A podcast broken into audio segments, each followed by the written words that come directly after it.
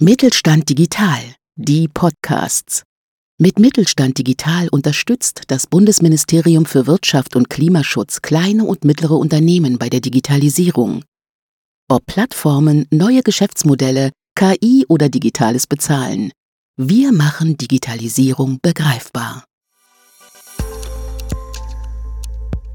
Digitalisierung vor Ort. Der Best Practice Podcast des Mittelstand Digitalzentrums Kaiserslautern.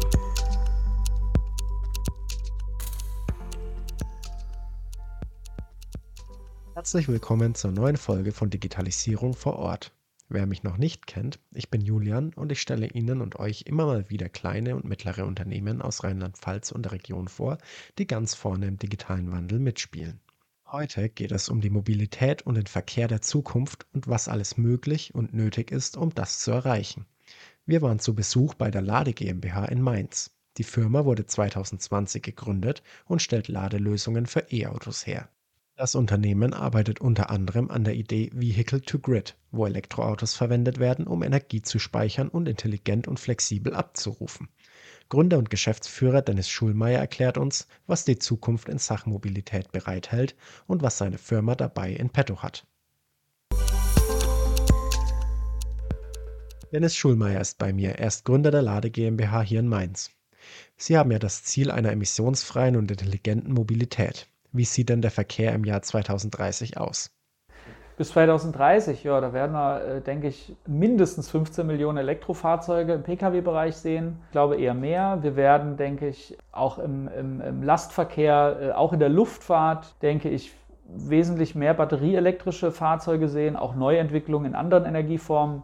Und ich hoffe auch, dass im, im Bereich Carsharing und andere Mobilitäten wo ja auch schon viel auf äh, batterieelektrische Mobilität gesetzt wird, auch ein großer Ausbau stattfindet. Was macht Lade, damit dieses Ziel erreicht werden kann?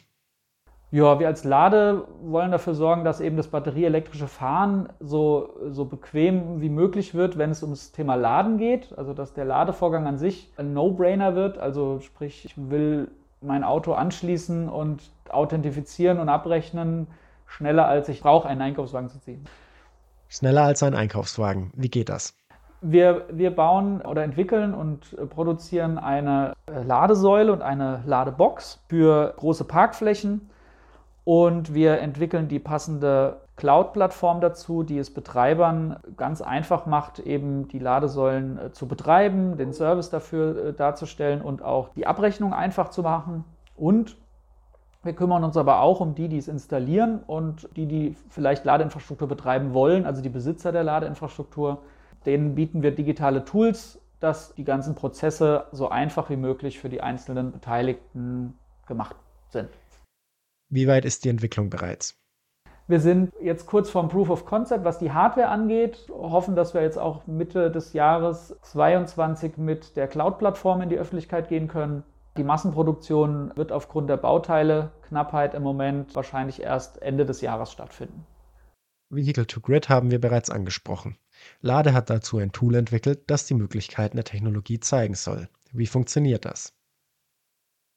Das Vehicle-to-Grid-Tool zeigt im Wesentlichen, dass das Thema ähm, Bidirektionalität in den Fahrzeugen große Chance ist. Die große Chance der Elektromobilität eben ja, doppelt so gut zu sein, wie man sie heute betrachtet. Also nicht nur CO2-neutral zu fahren, sondern auch einen großen Teil dazu beizutragen, dass die regenerativen Energien im Stromnetz besser genutzt werden können, indem man sie temporär zwischenspeichert in den Fahrzeugen, in dem großen Fahrzeugspeicher, der, wenn man alle Autos zusammennimmt, eben wirklich gigantisch ist. Und das Tool zeigt oder soll zeigen, dass das kein Humbug ist, sondern das ist wirklich eine Glaskugel, mit der wir spielen können, mit der wir in, ins Jahr 2030, 2040 blicken können, die Pläne der Bundesregierung oder der Agora Energiewende zum Beispiel auswählen können und schauen können, was passiert denn da, wenn Vehicle to Grid wirklich funktioniert.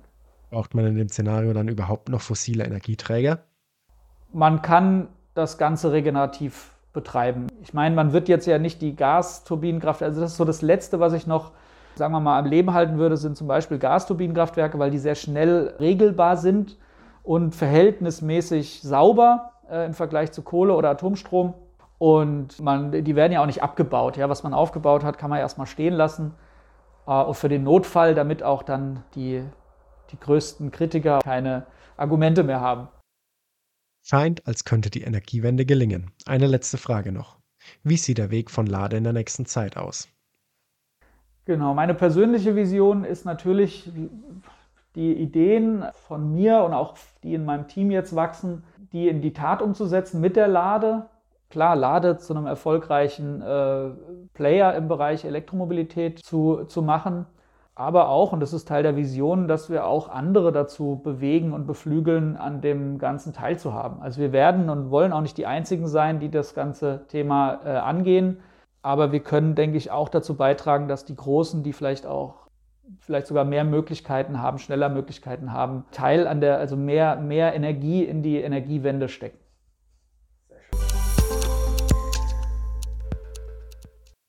Ein spannendes Unternehmen, das mit seiner Lösung an der Mobilität der Zukunft und der Energiewende mitarbeitet.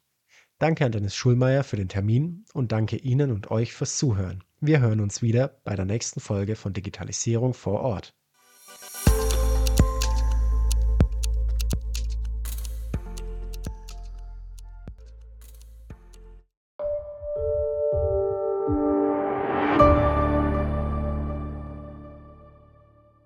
Sie hörten eine Folge der Mittelstand Digital Podcasts.